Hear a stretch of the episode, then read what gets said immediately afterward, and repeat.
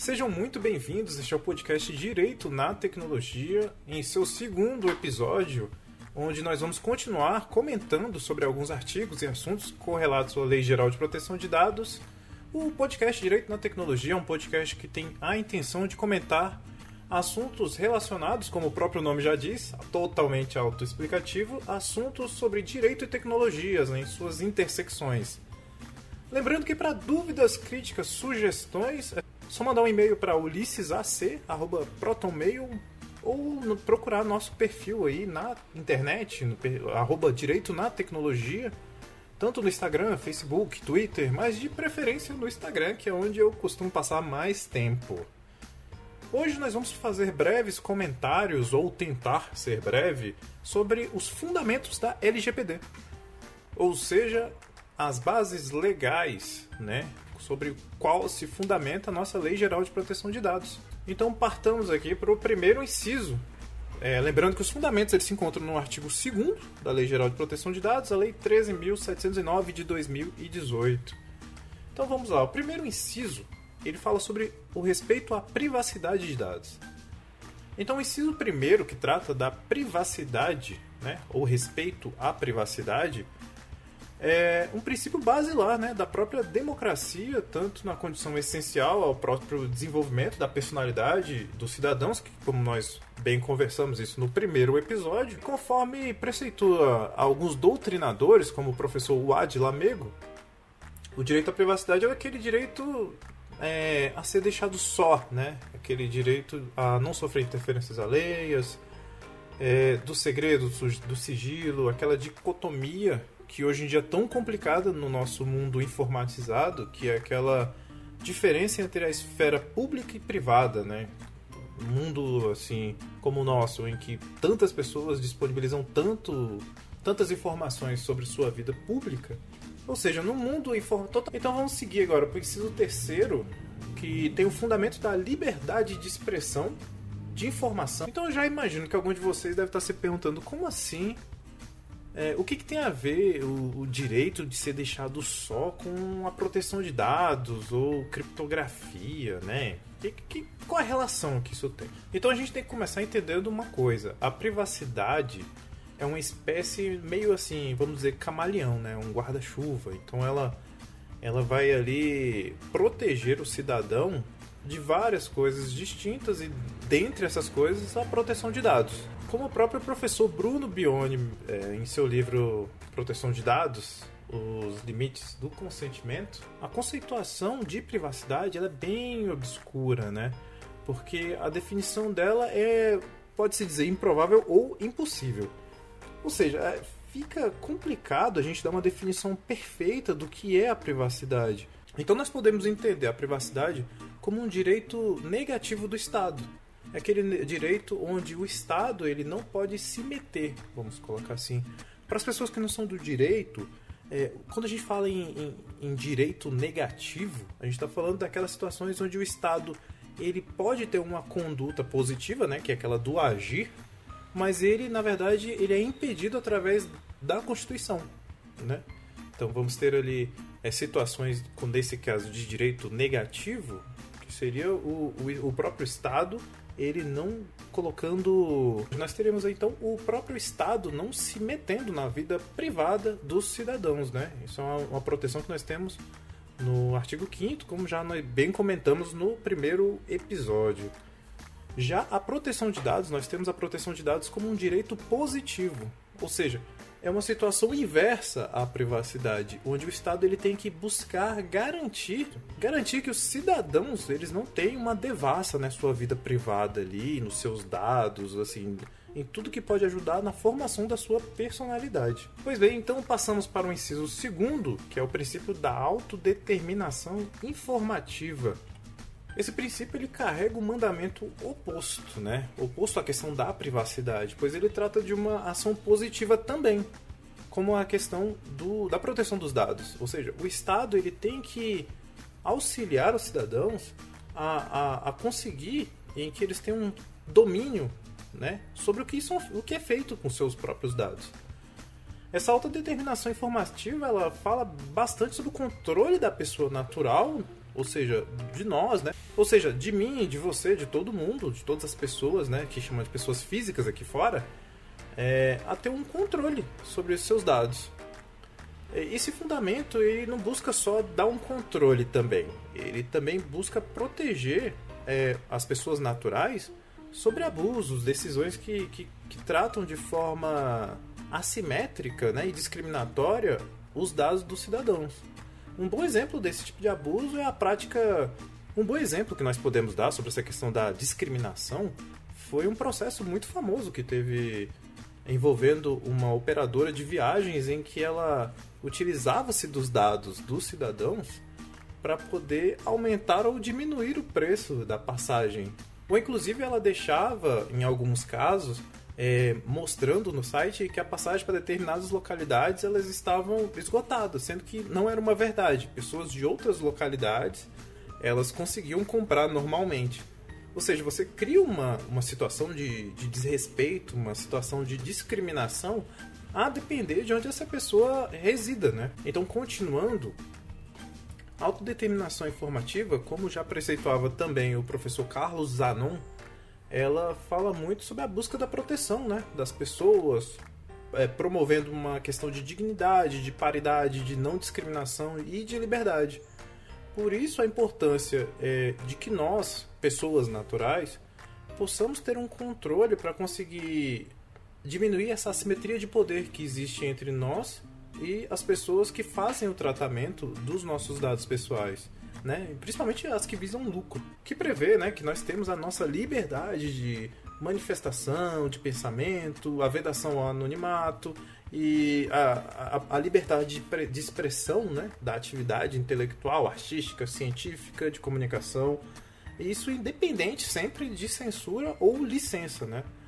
Esse, esse inciso que fala do fundamento da liberdade de expressão, de informação, da comunicação e de opinião, então esse fundamento em que, que nós estamos comentando, ele parte do princípio de que o indivíduo ele é senhor de si, né? Ele pode sim emitir opiniões, né? Ele tem a liberdade de expressão dele e é sempre bom lembrar que, óbvio, que ele tem essas, essas liberdades de opinião, de comunicação, de informação, de expressão, mas tudo sempre limitado por lei. Nós temos é, os, os casos recentes, né? Nós estamos aqui em março de 2021 e recentemente ocorreu ah, aquelas situações da, das big techs, como o Twitter, como o Facebook, que estavam retirando algumas pessoas é, que estavam infringindo as regras e boa convivência da, da rede, né? Então elas, pelo menos a priori, dizendo se valer do, da boa harmonia, ela excluiu perfis como o do ex-presidente Trump, ela excluiu perfis aqui no Brasil também, ou bloqueou colocando uma tagzinha dizendo que era fake news ou que gerava desinformação, né? Já no inciso 4 aqui do nosso artigo 2 da LGPD, nós encontramos a proteção à inviolabilidade, à intimidade, à honra e à imagem. Algo similar né, ao que nós temos no inciso 3 que também encontra proteção constitucional ali no artigo 5 inciso 10. Como nós bem sabemos, a inviolabilidade da intimidade, da vida privada, da honra, da imagem, é, assegurando a indenização por dano material, moral, decorrente desse tipo de violação, né? Então, então nós estamos novamente em frente a um dispositivo aqui, a um fundamento que tem muitos problemas, como eu já comentei, que com o avanço da tecnologia, é, é, essa questão da, da, imagem, da intimidade, e ela se confunde muito a nossa vida privada com a nossa vida pública, né? Então é sempre interessante que a gente, no, no na utilização das redes sociais e, e, e tudo mais, nós possamos sopesar muito bem o que a gente quer que seja divulgado e, e o que a gente quer que seja é, guardado para nós. Ou seja, numa situação de vazamento de dados, por exemplo, é, informações íntimas elas podem ser acessadas por terceiros mal intencionados. É, e assim, eu falo informações íntimas, não é nem de cunho é, de vazar foto, essas coisas, nem isso. É, é, coisas bobas que podem ser prejudiciais. Como, por exemplo, opção sexual, política, é, questão de doenças, dados biométricos que, que muito problemático, o dado biométrico, porque é algo que você carrega para sua vida inteira, ela não muda, né? E por aí vai. Além dessa situação, nós também podemos citar aqueles dados que são tratados por os dispositivos que a gente chama de internet das coisas, né? Ou IoT, como geralmente eles são chamados, que eles também carregam metadados, né? Então, como nós já vimos, os metadados, assim, se bem cruzados através daquele efeito mosaico que a gente chama, que é vários fragmentos de informações, quando eles são cruzados, eles podem falar mais do que você deseja que seja mostrado. Então é muito interessante a gente acompanhar a atuação da Agência Nacional de Proteção de Dados para saber como eles vão lidar com tamanha complexidade assim, de, de, de coisas que podem prejudicar o titular dos dados ao mesmo tempo em que são muitas informações e muitos pontos diferentes né, que estão ameaçados. Então chegamos agora ao inciso quinto. Ele fala sobre o fundamento do desenvolvimento tecnológico e a inovação. Nós podemos entender por esse inciso que, embora pareça ele meio vago, né, esse fundamento do desenvolvimento tecnológico e inovação, é, através das boas práticas, das boas políticas de proteção de dados, nós podemos também impulsionar a economia, né?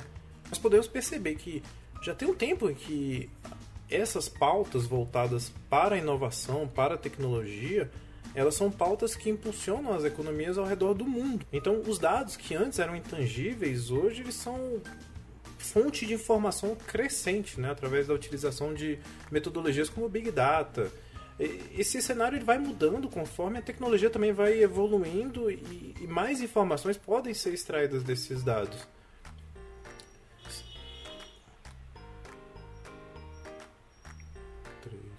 E, e, inclusive esse tipo de inovação, de melhoria tecnológica, de desenvolvimento, ele já foi incentivado até mesmo pelo decreto 9319/2018 que trata do Sistema Nacional de Transformação Digital.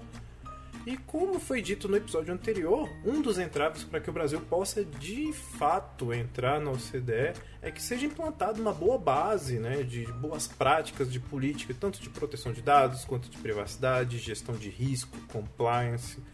Uma das diretoras da ANPD, a nossa Agência Nacional de Proteção de Dados, a Miriam Wimmer, ela aponta que a LGPD é uma das chaves primordiais aí para que o Brasil possa se alavancar no comércio exterior, né? De forma que a gente consiga seguir o padrão internacional de proteção de dados, né? Então, uma das diretoras da ANPD, a nossa Agência Nacional de Proteção de Dados, durante o 34º Seminário Internacional da ABDTIC, ela comentou que o antes disso, de fé e fato, a gente falando diretamente, nós tínhamos o Marco Civil, né, como proteção de dados, impulsionando impulsionando a, a questão da proteção. E agora com a LGPD nós podemos nos aproximar mais de países como a União Europeia. Né? Então, agora falando do inciso sexto da livre iniciativa, livre concorrência e defesa do consumidor. É, essas são situações também que encontram proteção ali na nossa Constituição Federal, no artigo 170, né? Alguns doutrinadores já falam que a, a, livre iniciativa é uma exigência de que inicialmente existe uma igualdade né, perante o Estado para que as empresas possam ser criadas, para que os agentes privados de mercado eles iniciem as suas atividades. Ou seja, os benefícios, privilégios, vantagens, eles têm que ser iguais para todo mundo. Se tivermos tratamento diferente disso, nós vamos ter uma iniciativa viciada, né? Então nós vamos é, barrar os menores, que é o que normalmente é, a impressão que se tem, né, que os menores eles têm muito mais dificuldade, até mesmo porque geralmente tem mais restrições financeiras. A, a livre iniciativa ela busca ajudar para que todo mundo parta basicamente do mesmo lugar. Então nós temos uma situação muito similar à questão da equidade, mas voltada para a iniciativa privada, para a criação de iniciativas voltadas para empresas, né? ou empresas, empreendedores e etc. Já o fundamento da livre concorrência do regime, do livre mercado, ele é sem abuso de poder econômico, preservando ali uma, uma estrutura de competição sem deslealdade concorrencial, o que lembra muito a questão da livre iniciativa, né? Assim a gente tem como os maiores interessados nessa igualdade, nessa boa prestação, é, nesse livre mercado que você tem uma grande concorrência, então tem muitas pessoas tentando agradar. Nós temos na outra ponta o maior interessado, que é o usuário do serviço essas ações, a livre iniciativa, a livre concorrência, ao regime de livre mercado, eles preservam a livre concorrência, né, mais conhecida como políticas antitrust. Ações recentes contra as gigantes como Google, Facebook e Amazon, elas foram iniciadas lá nos Estados Unidos justamente buscando bloquear que essas big techs, como elas são chamadas, elas, elas barrassem a entrada dos menores, ou seja, o usuário final, o utilizador do serviço, ele continua sendo beneficiado, né? Então é óbvio que nós vamos ter empresas com muito mais dificuldades, mas com princípios como esses da nossa LGPD, nós vamos conseguir minorar ali os problemas encontrados por ela. E por último, mas não menos importante, nós temos o inciso sétimo, que ele fala dos direitos humanos, do livre desenvolvimento da personalidade, a dignidade do exercício da cidadania pelas pessoas naturais. Então nós temos um inciso totalmente autoexplicativo, né? Os direitos humanos, o livre desenvolvimento da personalidade, da dignidade, eles foram muito bem comentados no nosso primeiro episódio, então eu não vou chover no molhado como costumam dizer. Então, recapitulando, falamos sobre todos os incisos do artigo 2 então vou só dar uma repetida aqui para reforçar o que já foi dito.